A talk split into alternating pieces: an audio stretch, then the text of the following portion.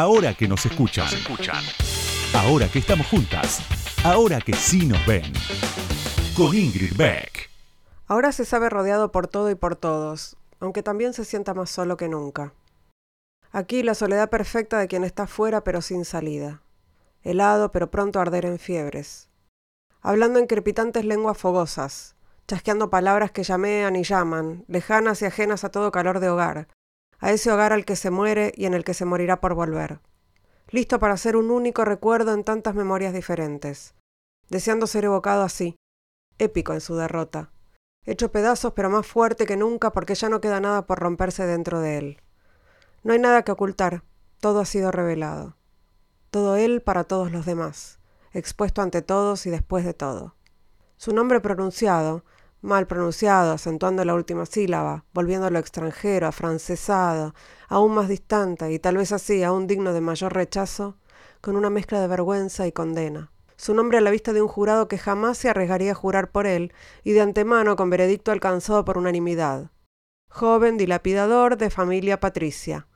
Así, con mayúsculas por escrito y remarcando las palabras al decirlas, es como se escribe en cartas y se dice de él en bailes y en banquetes y en misas. Así, su sentencia de ejecutar sin demora ni posibilidad de apelación o indulto. Pero él todavía rogando porque al menos alguien testifique a su favor y tome nota y lo ponga en palabras y de algún modo, si no lo justifique al menos lo redima y le dé algún sentido y explicación y razón de ser. Ser escrito, ser un ser escrito, siendo él alguien quien en más de una ocasión deseó y soñó con escribirlo todo y está ya listo para transferir la absolución de semejante condena, en páginas vacías y heladas como estas aguas sobre las que ahora camina, apenas calentándose con el desalentado aliento de oraciones muertas y plegarias que nadie escucha. Mesiánico y milagroso, sí, pero no como el Creador todopoderoso y triunfal en lo más alto, sino como deidad precipitándose desde lo altísimo en caída libre, preso y caído en su desgracia. Su voz alguna vez divina ya no exigiendo, atronadora, pruebas de amor y respeto, sino temblorosa y débil, afinándose más y más hasta ser mudo y relampagueante sacrificio de él mismo a sí mismo. Y mientras tanto, mientras se prepara la ceremonia para su ajusticiamiento, él preguntándose sin respuesta ¿por qué? ¿No era esto un rasgo distintivo de los mortales? esa casi última y voluntariosa dádiva de toda una vida resumida en segundos y marcha atrás para su mejor comprensión o para ya ni siquiera intentar comprenderla? ¿No era esta la explicación al misterio de por qué tantos morían con un mamá, mami, ma en sus labios? Todas las personas y cosas del universo que le son queridas o que no lo quieren, toda la historia de su historia parecía ahora concluir en esta blanca oscuridad. Oscuridad por la que él avanzaba, hasta hoy opaco y turbio y tan impuntual, de pronto sin tiempo y como despegado del tiempo, por siempre y para siempre, implacable y limpio y transparente. Es un párrafo de Melville, la última novela de Rodrigo Fresán que acaba de ser editada por Random House. Ahora que nos escuchan, una marea verde de sonido. Con Ingrid Beck.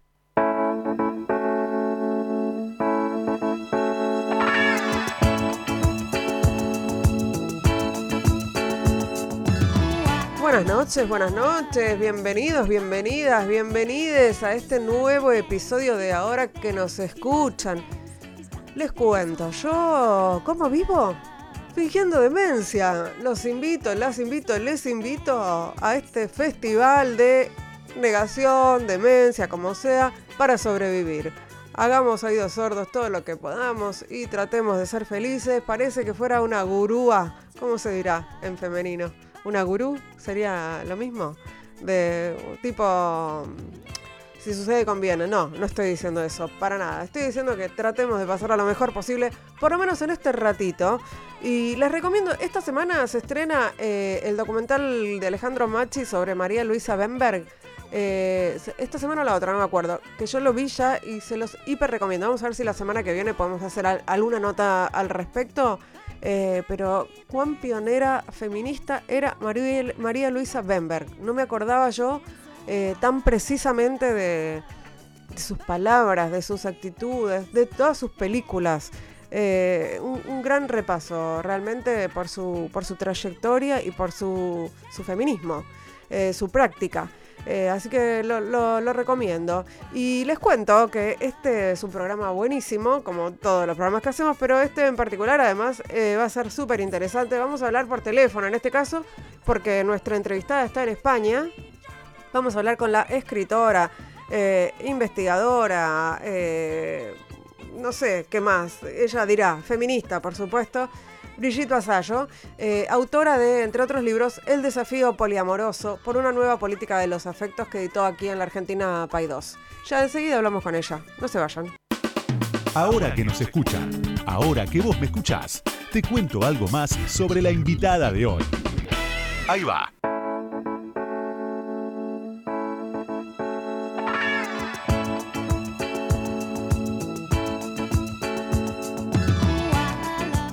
Brigitte Vasallo nació en 1973 en Barcelona, es escritora e investigadora independiente sobre las construcciones sociales de la alteridad y activista feminista, antirracista y LGTBI. Como hija de una familia gallega que emigró primero a Francia y luego a Cataluña, reivindica su identidad charnega y se interesa por la interseccionalidad del racismo y la misoginia. Antes de ser investigadora independiente, Brigitte trabajó como camarera, profesora, limpiadora y marinera, entre muchas otras cosas. Vivió muchos años en Marruecos, donde la poligamia es legal, una experiencia que impregna toda su obra, según contó ella misma en varios reportajes.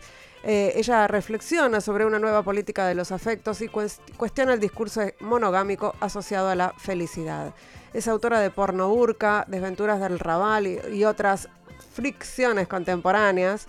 Pensamiento monógamo, monógamo, terror poliamoroso, Mentes insanas, un cuento feministas para males cotidianos, El desafío poliamoroso por una nueva política de los afectos que publicó 2 aquí en la Argentina y Lenguaje inclusivo y exclusión de clase, que es el último libro que todavía no lo editaron acá. Colabora también con diversos medios de comunicación, brinda conferencias, es docente y en sus redes sociales se define como escritora charnega y marimacho. Cierra su descripción con otra de sus pasiones, el teatro. Bienvenida, Brigitte Vasallo, a Ahora que nos escuchan. ¿Cómo estás? Hola, pues encantada de estar aquí, la verdad. ¿Qué, sería charnega? ¿Cómo, ¿Cómo se define charnega?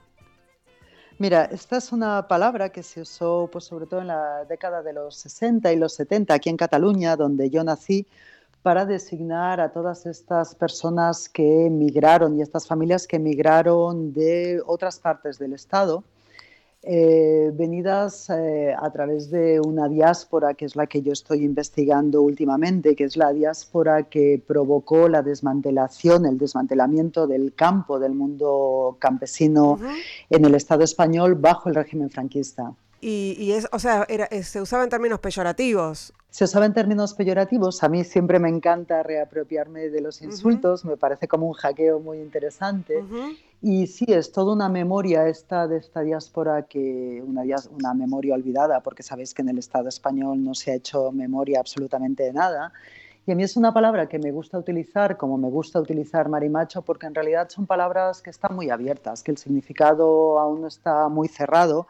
Entonces es decir algo, instar algo, pero en el fondo no decir nada, y eso a mí es algo que me interesa. Bueno, depende de quién lo emita, ¿no? Además, esa, esa, de, de quién, quién diga esa palabra, quién la escriba y quién la escuche también, ¿no? Totalmente, el eterno, la eterna cuestión del lugar de enunciación. Exacto. Efectivamente. Eh, recién me, hiciste acordar pensando en esto que estás diciendo de la diáspora y de, y de la, el, franquismo y de la falta de, podríamos decir, de políticas de memoria, ¿no? En, en España. No sé si viste Madres Paralelas, la película de Almodóvar. Sí, sí la vi a trozos, la verdad, porque me molestó bastante, entonces la vi a trozos. ¿Por qué te molestó? Bueno, me parece que principalmente es una película bastante racista. Hay un tema allí, apunta a un tema con una criatura nacida mm. de una violación grupal que me molestó bastante. Luego el tema de las fosas comunes también es bastante tendencioso porque plantean allí que hay todo un pueblo deseoso de abrir una fosa y la realidad que tenemos es bastante la contraria. Precisamente los familiares de las personas que fueron eh, fusiladas y enterradas en fosas tuvieron que emigrar y normalmente en los pueblos no queda, no normalmente, pero en muchos casos en los pueblos no quedan familiares de esas personas y hay toda una ley del silencio porque claro, apunta a vecinas y a vecinos a abrir una fosa. Entonces es un tema mucho más complejo y no es cierto que, que los pueblos estén en armonía a favor de abrir las fosas. Ojalá fuese así.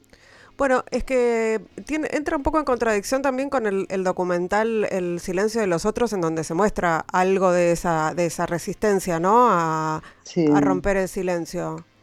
Sí, efectivamente. Además que como todos los trabajos que se han hecho en ese sentido, tanto trabajos documentales como narrativa, ¿no? siempre, siempre apuntan precisamente a esa resistencia que tiene que ver pues, con esa ley del silencio, ¿no? a todas las cosas que no se han saneado, que no se han hablado, que no se ha podido hacer memoria y que abrir una fosa es como el momento paradigmático de, todo eso, ¿no? de que sale todo eso.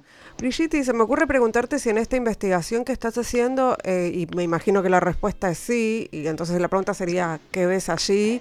de la digamos de las cuestiones que tienen que ver con el, género y, o los géneros y, la interseccionalidad en eh, durante el franquismo ¿no? y, las violencias Sí, pues mira, aún eh, solamente puedo apuntar a, algo que yo llamo intuiciones, pero que lo estoy contando siempre, ¿no? Que para ser una pensadora seria me acabo de enterar de que no se puede hablar de intuiciones, sino que hay que hablar de hipótesis. Entonces tengo una hipótesis. Bien. Vamos a decirlo así. Eh, mira, en el franquismo sabéis que hubo mucha disciplina de género, ¿no? Se montó como mucha historia para eh, convertir a las mujeres en buenas esposas, buenas madres y todo un constructo alrededor de, ese, buen ser que dictaba el nacionalcatolicismo. Y entonces a mí eso me hace preguntarme cómo éramos antes del franquismo para que fuese necesaria tantísima disciplina. ¿no? Y entonces esa es una línea que a mí me interesa. Y luego en esta diáspora de lo campesino a lo urbano, también me interesa no estudiar tanto cómo fue la diáspora de mujeres y la diáspora de hombres, sino cómo eran las mujeres y cómo eran los hombres antes de esa diáspora y cómo se transformó el género a través de ella, ¿no? a partir de, eso que yo empiezo a llamar, así un poco de puntillas, el sistema sexogénero campesino, es, es una palabra así deseante que lanzo, ¿eh? no la afirmo que existiese, pero sí que la uso como, como, lugar de referencia para ver qué encuentro por ahí. El sistema sexogénero campesino previo al, a la vida industrial y a la vida urbana. ¿Y, cuál es la punta del ovillo? ¿Qué fue lo que te llevó a empezar a, a trazar hipótesis sobre, sobre este tema? Pues fíjate que a mí me da la impresión ahora, pero así como a carro pasado, ¿no? Me da la impresión de que todo lo que he hecho en mi vida eh, iba haciendo círculos para irme acercando a esta cuestión, ¿no? Que es como la cuestión de, mi vida, ¿no? De, quién soy yo, cómo he construido mi propia identidad, mi subjetividad, qué pasó en mi casa, ¿no? Que es una familia, pues eso, surgida de esa diáspora. Y creo que todo iba apuntando hacia ahí. La punta del iceberg ha sido, pues eh, sabéis que Cataluña ha estado atravesando un proceso de petición de independencia respecto al Estado español. Una petición obviamente claramente legítima y, deseable que nos podamos hacer esas preguntas colectivamente, pero al mismo tiempo el método que se ha utilizado para mí ha sido doloroso, la verdad, porque ha mm. sido de nuevo un método el que usamos pues todo el tiempo para crear un nosotros que ha sido construir un antagonismo fantasmagórico, que eran esos otros, que eran esos otros españoles, y ahí entramos todos, ¿no? Yo soy de mm. origen gallego, la verdad es que la palabra española me queda bastante lejos por bastantes lados, y al mismo tiempo en ese constructo de efervescencia nacional la imposibilidad de hablar de otras formas de, existir y de ser catalana o no ser catalana, ¿no? Y entonces eso, eso fue como el, detonante para que yo dijese, bueno, es el momento de hacer esta memoria y es el momento de pensarnos. Yo no sabía que iba a apuntar tanto a la guerra civil, no sabía hacia dónde iba a llegar, pero me puse a hacer entrevistas eh, y en esas entrevistas empezaron a abrir caminos y me fui a entender cosas que, pues, que, que, ya sabía que ya habían pasado como mis ojos sobre ellas, ¿no? Por ejemplo, leyendo a, a una de, de, mis feministas de referencia, que es Aptar Bra, que ella habla de las diásporas y, cuenta que una diáspora es eh, un lugar desde el cual hay una dispersión. Entonces yo estaba analizando esto a partir de la llegada en Cataluña y había que analizarlo a partir del lugar de salida. Y el lugar de salida nuestro, digo este nuestro así también de una forma un poco alegre, ¿no? pero el lugar de salida nuestro no es un lugar geográfico, sino un lugar ontológico. Es una forma de vida que es la vida campesina y es en un momento concreto. ¿no? Entonces esto también me ha llevado a hacer entrevistas a familias que fueron a Argentina, ¿no? a personas que en la actualidad son argentinas y que también salieron de esta diáspora, a personas en Uruguay, a personas en México, a personas en Madrid, y de repente se ha abierto como un nuevo marco de significado que a mí me parece muy interesante. Te escucho muy ocupada entonces en esto y pensaba también no, que en tu producción bueno, está esto todo el tiempo de que lo personal es político, ¿no? Porque empezás diciendo, bueno, la punta del iceberg soy yo finalmente y lo que surge después tiene que ver con, con todos, con todas, con todes. Sí, sí, yo creo que pensarnos a partir de, de, la experiencia propia, ¿no? de las cosas que nos atraviesan el cuerpo. Y el cuerpo, yo cuando pienso el cuerpo nunca pienso en el límite de mi piel, ¿no? Creo que el cuerpo también es un cuerpo colectivo pero partir de, ahí, de la propia memoria, de cosas que nos han sucedido, para ir a pensar algo que excede, ¿no? que, que sobrepasa lo propio sin hacerse universal, eh, es el lugar en el que yo sé hacer las cosas. O sea, no sé si es el lugar correcto, mm. pero es el lugar en el que yo eh, sé hacer las cosas. Y es al mismo tiempo, fíjate, el lugar que me permite hacerlas, porque yo parto de la rabia. Siempre a mí mi mm. motor es la rabia intento que no sea el instrumento. Mm. Intento que el instrumento sea otro, pero el origen es la rabia y la rabia pues a mí se me engancha en el estómago por cosas que, que me cruzan mm. y es eso lo que, lo que hace que, pues, que yo le pueda dedicar tantas horas a todo esto y tanta pasión ¿no? a las cosas que hago. Estamos aquí en Ahora que nos escuchan, estamos hablando con Brigitte Basallo que entre otras cosas es autora de un librazo que se llama El desafío poliamoroso, que editó acá en la Argentina Paidós y que yo recomiendo fervorosamente y estamos esperando ahí el próximo libro. Vamos a escuchar a Fayana Cantilo, ya fue, y enseguida seguimos conversando con Brigitte, no se vayan.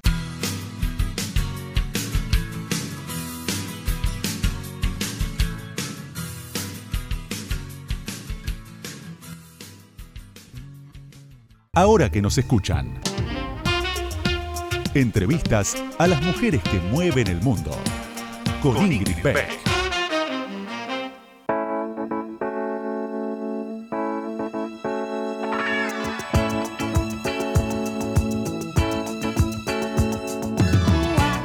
Bloque de ahora que nos escuchan, estamos charlando con Brigitte Basallo, que entre muchas otras cosas es autora del libro El desafío poliamoroso por una nueva política de los afectos que en España se llamó eh, pensamiento monógamo, terror poliamoroso. Y fuera de aire le decía a Brigitte que eh, es un libro desafiante eh, para muchas personas, pero en mi caso, como mujer hetero, cis, monogámica o monógama, también la sensación de asomarme a un mundo en el que pensaba antes de leer el libro que también hay algo como de un deber, de si sos feminista tenés que ser poliamorosa, eh, que también es como un deber impuesto por, por el sistema, o, lo leí mal, Brigitte. Sí, yo una cosa que yo tenía muy en mente en los largos años de escribir este libro, ¿no? Era que este texto no se pudiese utilizar para generar violencia, que no se pudiese utilizar para obligar a nadie a tener formas de relación que no le hiciesen bien o que no quisiera tener, ¿no? eso es algo que, sí, que lo tenía constantemente en mente ¿no? y, que, estaba muy en el centro, porque eh, yo no intentaba como apuntar a una solución, a una respuesta o a un, no sé, a un nuevo dogma, sino como analizar eh, los hilos que mueven las formas de relación, nuestras formas de relación, eh, cómo surgen, por dónde, o sea, quién benefician, cómo han sido impuestos, porque creo que eh, ser libres, que es una palabra que yo uso poco, eh, pero ser libres va de que, conozcamos por qué hacemos las cosas que las hacemos y que eso abra un pequeño margen de decisión, aunque la decisión sea hacerlas, seguirlas haciendo como las hacíamos, ¿eh? pero ya, ya lo hacemos de una manera agenciada sabiendo que uso poco la palabra libertad porque la libertad no es hacer lo que quieras, la libertad es hacer lo que puedes y es hacer lo que quieres con las circunstancias que tienes. ¿no? Entonces, eh, sí, yo siempre espero que, que, las cosas que escribo apunten a, a, una posibilidad de emancipación. Como digo, sin dar respuestas. ¿eh? Yo lo que intento es analizar problemáticas Em, hacer más bien preguntas más que respuestas, porque creo que las respuestas, eh, si las hay, son colectivas, tenemos que encontrarlas colectivamente. No es la función de mi, mi función en el mundo, no es ser gurú de nada, sino como problematizar historias y, y, eso, problematizar y hacer preguntas complejas y preguntas, sí, que den vértigo, claro, que nos den vértigo. Yo, es, la imagen esa de tener chiribitas en la cabeza, ¿no? Pues eh, eso me gusta, me gusta. Y como digo en, la primera parte del libro, ¿no? pensarnos radicalmente, porque sí que creo que en la escritura tiene que haber un salto radical. Y luego ese salto radical, cómo se aterriza y cómo lo aterrizamos en nuestras vidas ya pasa por otros circuitos. Eso ya sí que tiene que pactarse con la realidad. Pero el pensamiento sí vale la pena dejarlo volar para imaginar posibles, sí. Sí, además tiene que ver, me parece, con esto de que los feminismos interseccionales queremos cambiar todo. Eh, y eso incluye eh, las redes eh, sexoafectivas. Y, pensando en, este planteo del poliamor que haces en el libro, que tiene que ver más con esto, con las redes sexoafectivas, más que con, con la construcción de estas redes, más que con esta este deber ser de eh, ir a tener sexo con varias personas a la vez o vivir en la misma casa con varias personas a las que ames, ¿no? Como eh, es un poco desmantelar también esta idea del poliamor que, que, que, parece haber sido deglutido de alguna manera por el capitalismo, como, como tantas otras cosas. Claro, sí, sí. Sí, es que el, capitalismo es muy listo, siempre lo digo, ¿no? Y en, cuanto, en cuanto aparece un, rayito de luz, enseguida lo atrapa. Y efectivamente, ¿no? El poliamor sin duda es goloso para el capitalismo, pero al mismo tiempo hay muchas experiencias que no apuntan a esa línea. Y precisamente todo este discurso de que desmontar la monogamia se hace multiplicando relaciones, es curioso también que, ¿no? que el planteamiento sea multiplicarlas y no sea dividirlas, ¿no? siempre como aumentando la cantidad, que es una lógica así como capitalista clara, pura y dura. ¿no? De consumo. a mí lo que, de consumo, de consumo, ¿no? y entonces claro, ese, ese es el riesgo y eso es al mismo tiempo lo que los medios de comunicación, incluso de derechas, ¿no? más dan visibilidad, dan espacio a, todos esos cambios que no cambian nada. Entonces ahí también me apetecía como, bueno, primero analizar el sistema, no porque estábamos intentando desmontar la monogamia o hablando de desmontar la monogamia cuando no la habíamos definido, eh, no sabíamos exactamente qué era, ¿no? Parecía que era una práctica, parecía que tenía que ver con ser dos personas, solamente dos, con un pacto de exclusividad sexual, pero eso como rascando un poco, haciendo también un poco de arqueología de las palabras, ¿no? y yendo a ver cuándo aparece la palabra en nuestro vocabulario, cuándo aparece en la historia, cuándo se usa y cuándo no, pues da unos resultados mucho más interesantes, ¿no? que es que eh, la monogamia aparece definida así más claramente a partir de, de los estudios de la familia pues en el siglo XVIII, finales del XVIII, en el XIX, a partir de una antropología centroeuropea hecha por hombres burgueses que entienden que sus relaciones familiares son normales, lo, digo con toda la ironía, y se van por el mundo pues en esos procesos de colonización a, a ver cuáles son las formas de relación obviamente atrasadas, porque esa es la, mirada que ponen, y que tiene que ver más con la grupalidad. ¿no? Y es de ahí que queda definida esa idea de que la monogamia es una cosa neutra y que tiene que ver con la cantidad de personas eh, involucradas. Mm. Yo, la manera en que yo lo defino es que la monogamia en tanto que sistema tiene que ver en cómo se organiza la sociedad a partir de los afectos. Una sociedad que está claro que tiene sus orígenes pues ahí en ese momento de colonización y colonialidad en la Europa de la Revolución Industrial y que va dividiendo las comunidades para jerarquizarnos de manera que se pone en lo alto de esa jerarquía el núcleo reproductor y se ponen en categorías inferiores, ¿no? Pues otro tipo de relaciones. La familia sanguínea, sin duda, ¿no? Que antes formaba más parte y en, y en, estructuras que no son eh, tan urbanas forman parte, ¿no? Más de, de, las relaciones habituales. Y luego las amistades, el vecindario, que en la urbanidad el vecindario es apenas un decorado, ¿no? Ni siquiera se puede pensar como relación y que sucede también con todas las otras zonas, ¿no? con las zonas de los desamores, con las zonas del desafecto, con la zona del desaprecio, todo eso queda totalmente invisibilizado ¿no? y es una zona donde se dan muchas violencias.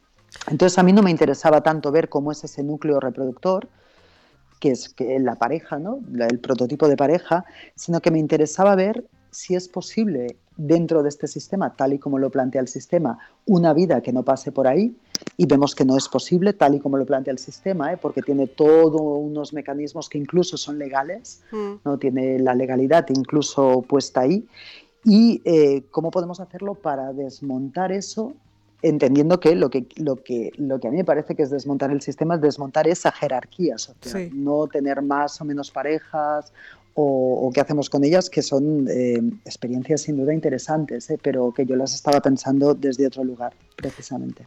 Está, mm, se me ocurre también pensar en términos de uno, uno de los temas que tienen que ver con, con, la, reproducción y la producción, ¿no? que es el, sistema, el, el tema de los cuidados y cómo la monogamia atenta contra la cuestión de los cuidados comunitarios, ¿no? que es, eh, digamos, está más vinculada con, con, esta idea de redes y de, y de, de ampliar ¿no? Las, el, el, amor más que con cerrarlo.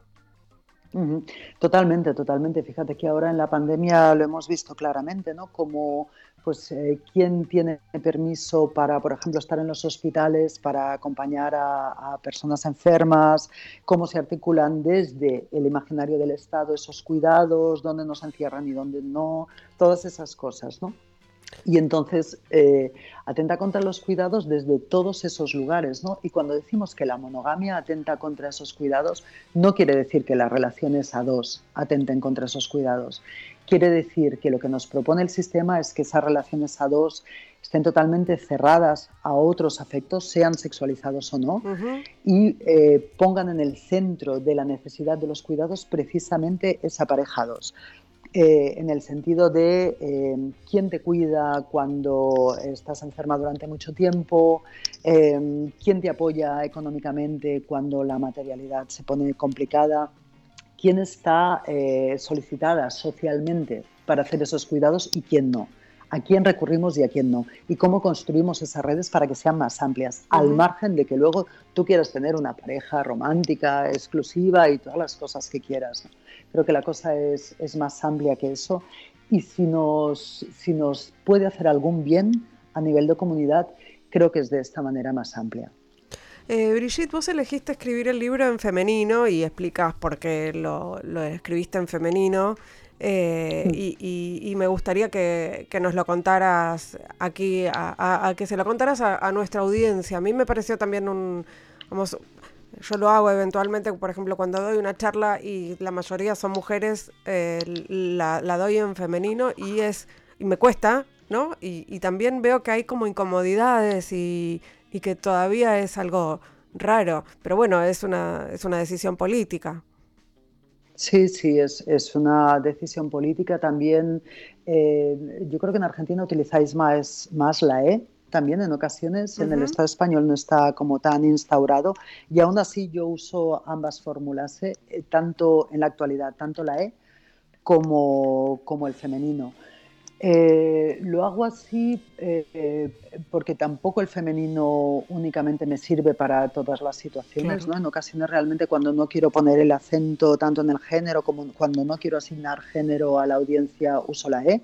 En ocasiones uso una, un femenino que yo llamo honorífico, porque tampoco es un femenino que se quiera universal. Si en algún momento tuviese algún riesgo de ser universal, había, hmm. habría que desocuparlo, creo hmm. yo, desocuparlo con urgencia, porque el problema del masculino no es exactamente la O, el problema del masculino es que, es que se quiera genérico y se quiera universal. Entonces yo usando el femenino así honorífico, como yo digo, eh, lo que hago es tensionar el lenguaje, tensionar el lenguaje eh, alrededor del género, con una fórmula que no se quiere universal y que sabemos que, que, no representa a todo el mundo y que por lo tanto ya evita ese riesgo. Y al mismo tiempo, pues también un poco reapropiarme del insulto, como decíamos al principio, ¿no? porque siempre ha sido el género del insulto y a mí eso pues sin duda me interesa. Me hizo una entrevista, si queréis una anécdota, me hizo una entrevista muy al principio de, de salir el libro, un periodista bastante machista, con un historial así como bastante, pues así, bastante de, de señor machista Y vino muy contento porque me dijo, ah, me, empecé a leer el libro así con un poco de susto porque estaba escrito en femenino, pero ¿qué vas? Resulta que no pasa nada, ¿no? Y me hizo mucha gracia. Es como, efectivamente, compañero, no pasa nada y al mismo tiempo nos digo a nosotros, ¿no? No pasa nada, o sea, tampoco es una fórmula mágica que haya hecho que este señor deje de ser quien es que, o sea, tiene como varias caras esa moneda, ¿no? Ni, ni pasa nada, o sea, para quien le da tanto susto que hablemos eh, con otras fórmulas lingüísticas, ni realmente es una abracadabra que, que, transforme el mundo de esta manera mágica, ¿no? pero al mismo tiempo es una decisión política que tenemos todo el derecho de que el lenguaje es nuestro y de hablarlo como nos dé la gana, básicamente. Tenemos que... Ah, bueno, vamos a una canción, vamos a una canción y, seguimos charlando con Brigitte eh, Basallo. Vamos a escuchar a Billie Eilish, Bad Guy. Y enseguida volvemos y seguimos hablando. Tengo muchas preguntas para hacer, así que ya volvemos.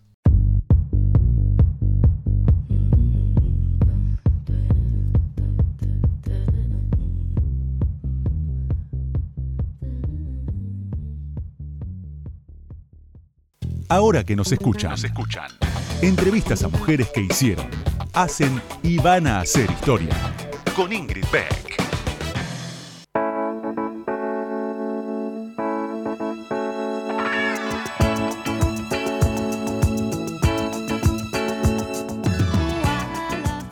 tercer bloque de ahora que nos escuchan aquí en Radio Con Vos. Estamos charlando con Brigitte Basallo, escritora, investigadora, eh, activista feminista y antirracista y LGTBI, autora del Desafío Poliamoroso que editó aquí en la Argentina 2 y que recomiendo. Eh, Brigitte, en este, este es un programa claramente feminista y en general yo les pregunto a las entrevistadas, bueno, cómo se acercaron al feminismo o cuándo se empezaron a, a percibir, a autopercibir feministas, cuándo se dijeron feministas por primera vez. Y en tu caso tengo un audio para escuchar de vos misma hablando del tema y después nos metemos en eso.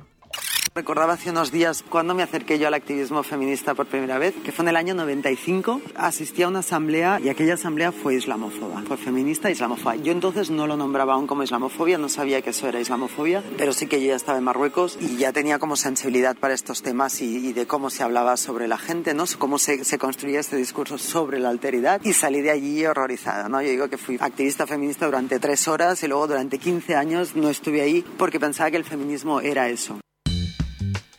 Y después volviste, por suerte, ¿no? Pues sí, volví porque un colectivo de mujeres musulmanas que se llama Red Musulmanas me, llamó, me llamó y me dijo, vente con nosotras. Mm.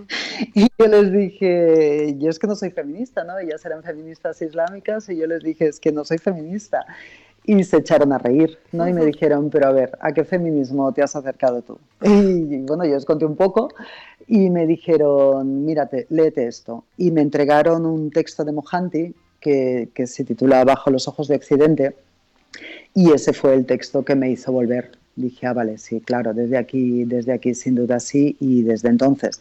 De todas formas, yo siempre me denomino feminista entre comillas porque también me hace un poco de gracia eso, decir, claro, feminista sí, claro, feminista sí, pero vamos a pactar qué significa esa palabra, ¿no? Y pues según cómo la pactemos sí o según cómo la pactemos, pues ya veremos, ¿no? Hay debates en España en este momento respecto de también de, de, los feminismos interseccionales, de los feminismos radicales, eh, y hay, hay tensiones fuertes, ¿no? Inclusive dentro del mismo gobierno, o por lo menos eso es lo que estamos viendo desde acá, en donde no están tan presentes esos debates, hay otros. Sí, sí, sí, sí. Hay, hay debates, la verdad es que dolorosos y al mismo tiempo yo te diría que totalmente vacíos. Yo mm, casi tengo la sensación de que es un poco el tema del terraplanismo, ¿eh? los debates que está habiendo, que es como eh, la idea esta de que la Tierra es plana y es como es que da igual que sea plana, o sea, en el fondo es que a mí no, es que da igual. Entonces está pasando un poco esto con el feminismo, ¿eh? como toda una corriente eh, eh, muy transfoba, que, están eh, haciendo cuotas de poder así bastante importantes a partir de argumentos que, que, no tienen ningún sentido, de cosas que no están sucediendo, que es todo política ficción y que, a diferencia del terraplanismo, está afectando directamente la vida de muchas personas, las mm. personas trans en el centro, y me parece, eh, pues eso, realmente terrible. De todas formas, no es una sorpresa, o sea, esto le ha pasado a las mujeres musulmanas siempre, ha pasado con las mujeres racializadas, ha pasado con las trabajadoras del sexo, o sea, es como una cosa que sucede, que sucede y que ahora es como, pues tiene este momento de nuevo de mucha visibilidad.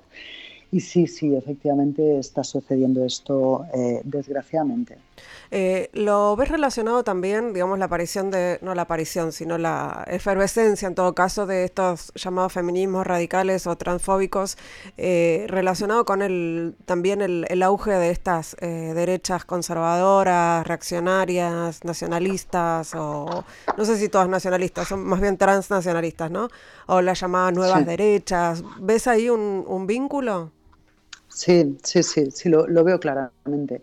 Eh, lo veo claramente y además veo claramente que, el sistema es un método, ¿no? que es algo que yo eh, repito muy a menudo, en que eh, si estamos reproduciendo los mismos métodos para la acción, para el debate y para el pensamiento que, pues, de los que venimos huyendo, estamos reproduciendo el sistema en sí mismo. ¿no? Y entonces creo que hay una derecha Em, que, se está sabiendo disimular bien, que se está sabiendo disimular bien bajo etiquetas que a principio pensábamos que eran de izquierdas, no sé si sirven mucho ya estas categorías, mm. pero que están usando métodos que dan bastante, bastante miedo, dan bastante susto. Así que, bueno, pues yo o sea, intento, fíjate que en el debate este público que hay, eh, que está viendo en el Estado español, intento no intervenir porque creo que, que solamente genera más ruido. Mm y creo que las cosas que se pueden hacer útiles en este momento no son necesariamente las que pasen por el debate público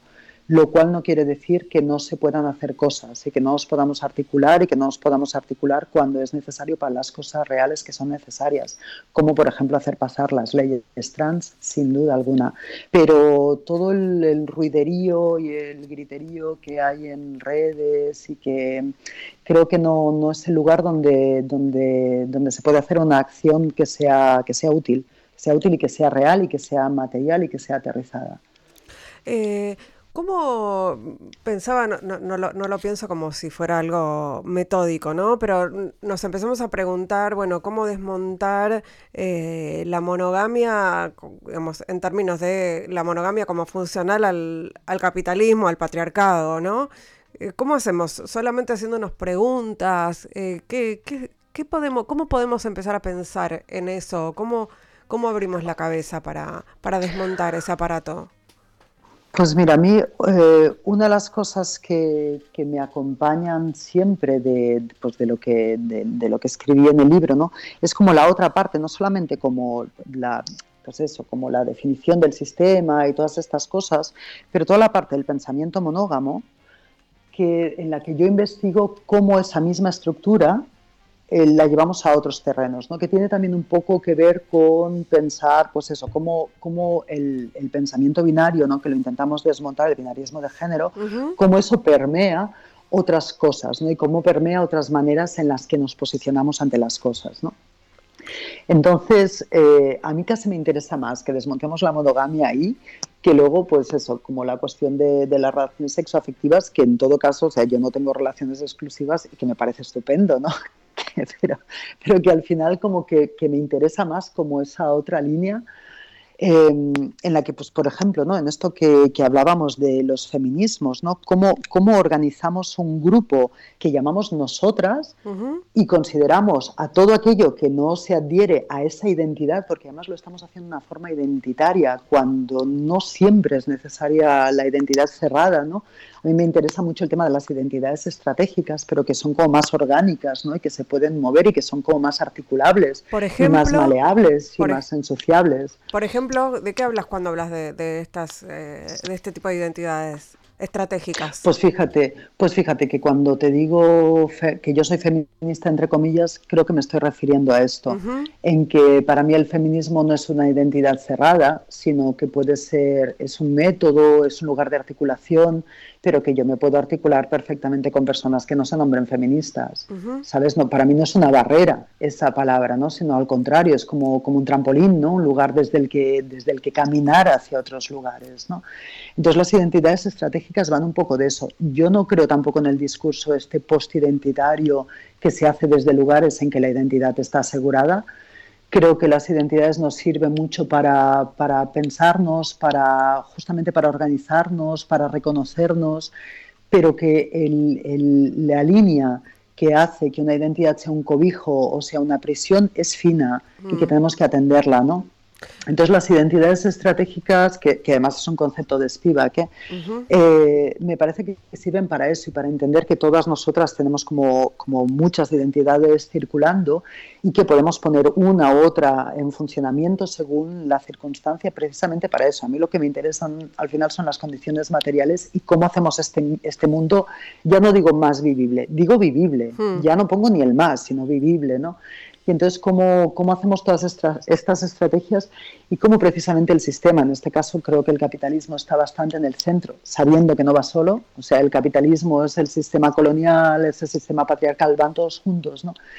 Pero cómo el capitalismo nos empuja precisamente a hacer de, de esas categorías moneda y hacer de esas categorías una identidad capitalista, Tal vez lo contrario a la identidad estratégica sería esa, esa identidad capitalista cerrada, defendible a ultranza constantemente, incluso cuando no hay ataque alguno, y que son casi una identidad marca, ¿no? Una identidad marca registrada. Tal vez es una imagen que puede estar bien. Lo que pasa es que pensaba también en que esto de, no quedarse con una identidad y de ser estratégicas y eh, es, es, muy incierto, ¿no? O sea, esta idea de estar todo el tiempo en construcción eh, es, es, ah, una vida también de, con mucha incertidumbre. Sí, pero yo creo que la, estrategia y la fluidez no es lo mismo. ¿eh? Mm. Creo que la estrategia es como tener claro desde dónde y a partir de ahí poderte articular, o sea, precisamente que la identidad no sea una barrera para mm. la articulación y la fluidez es otra propuesta que sí, es otra propuesta, es otra cosa. También lo de estar constantemente en construcción, estamos constantemente en construcción. Fíjate que a mí me interesa menos la de construcción. Esto también es un poco provocador decir esto así, ¿no? Sí. Pero también todo el discurso este de construirnos, de construirnos, de construirnos, es mucho un discurso del yo. Del yo, yo, yo. Sí. Y entonces, jolín, qué bien que nos deconstruamos, que nos deconstruyamos y nos hace felices y nos hace sentirnos mejor, pero a mí la cuestión de ser mejores personas creo que es una, pues, una herencia católica que acarreamos, ¿no? Y que lo que me interesa es ver qué hacemos con, con, lo que somos, con lo que tenemos, con lo que podemos hacer, qué hacemos siempre pensando en, en la construcción comunitaria, ¿eh? siempre pensando en la construcción comunitaria y fíjate que volviendo a la cuestión de la monogamia, a la construcción comunitaria no necesariamente con personas que son como nosotros o que nos caen bien porque eso es lo fácil y aún así nos cuesta. Sí, de, hecho... Eso es lo eh, fácil y aún así nos cuesta. No, de hecho cuando, cuando hablé de, en construcción, dije eh, claramente construcción y no deconstrucción, que también me parece que es una palabra que, que, está, está empezando a ser deglutida, ¿no? Eh, esto de que, de que el lenguaje, las narrativas se van, las van dando, bueno, el sistema, como vos decías, es muy astuto y las va retomando y las va dando vuelta, ¿no? Y, quedan en una, en una cáscara vacía totalmente. Claro, claro. Creo que de ahí también la cuestión de pensarnos la identidad de forma estratégica también tiene que ver un poco con estar atentas a eso, ¿no? Cuando una definición que nos ha servido así de manera emancipadora está siendo comida y está siendo incluso contraproducente, ¿sabes? Fíjate que eh, eh, cuando decís de mí que yo soy feminista antirracista, yo es una palabra que no uso, sé que está ahí, ¿eh? sé, que, ah, sé que es la palabra que circula y sé que es una palabra que yo he utilizado, pero la utilicé en un momento estratégico en que en el feminismo en el que yo me sitúo, ¿no? localmente eh, en el Estado español, en Cataluña, era necesario como poner eso sobre la mesa, pero, pero también como retirarnos de eso porque hay un peligro de liderazgo todo el tiempo y hay que estar súper atentas a eso, ¿no? A, no quedarnos en un liderazgo que no, que no tiene que ser, que no tienes que estar tú en ese liderazgo, pero que estratégicamente puede ser un, un puñetazo encima de la mesa que puede estar bien. Eh, Es un poco de eso, de eso va la cosa de, la identidad, de cómo nos definimos y tal. Sí, lo que, lo que no se nos va y creo que no se nos va a ir es lo que vos decías, que, también es un punto de partida, que no es una herramienta, sino que es un punto de partida o algo así, lo definías que es, la rabia o el enojo. Eso, eso, eso, permanece, ¿no? Sí, sí, sí, sin duda, sin duda. Sí, sí. Y, sí, sí, o sea, la rabia sin duda, yo no, ya te digo, yo intento que no sea mi herramienta la rabia, ¿eh? porque, bueno, pues porque no me hace bien porque no me hace bien, porque no me lleva a los lugares a los que yo quiero ir sin, sin señalarle la rabia a nadie. ¿eh? Ahora estoy hablando puramente de, de mi estrategia de, para estar en el mundo. Pero para mí es un motor, es un motor, es un motor, es, es el motor, es el motor. Y luego también cuando escribo, ¿no? aterrizándolo más en mi, en mi práctica muy concreta, ¿no? yo escribo a partir de la rabia, pero intento no escribir con rabia porque, porque siempre tengo en mente para quién escribo y siempre pienso que escribo para nosotras, yo siempre digo para nosotras, ¿no? Y ese nosotras se va moviendo, ¿no? Pero siempre pienso en un nosotras. Y entonces eh, pienso que, eh, no merecemos la rabia, no merecemos recibir la rabia en un libro. Merecemos tal vez recibir un texto que parta de la rabia, pero que nos entregue otras cosas. ¿no? Y entonces eso es algo en lo que yo eh, pienso mucho cuando escribo. Estamos con Brigitte Basallo, escritora, investigadora, autora del Desafío Poliamoroso. Ha sido un enorme placer charlar con vos. Seguiría, pero bueno, esto es radio y se me terminó el tiempo. Me encantó esta conversación. Muchísimas gracias por tu tiempo, pues el, placer es compartido. Muchas gracias a vosotros. Estamos en contacto. Nosotras, nosotros, nosotros nos retiramos hasta el próximo miércoles a la medianoche aquí en Radio con Vos, cuando haremos otro, ahora que nos escuchan con este equipazo, integrado por Lucas Rodríguez Perea en la operación técnica, Sergio Ciriliano en la musicalización, Melanie Berardi en las redes y Mariana Boca en la producción. Hermoso tema, siguiendo la luna de los Cadillacs, en este caso interpretado por Mimi Maura.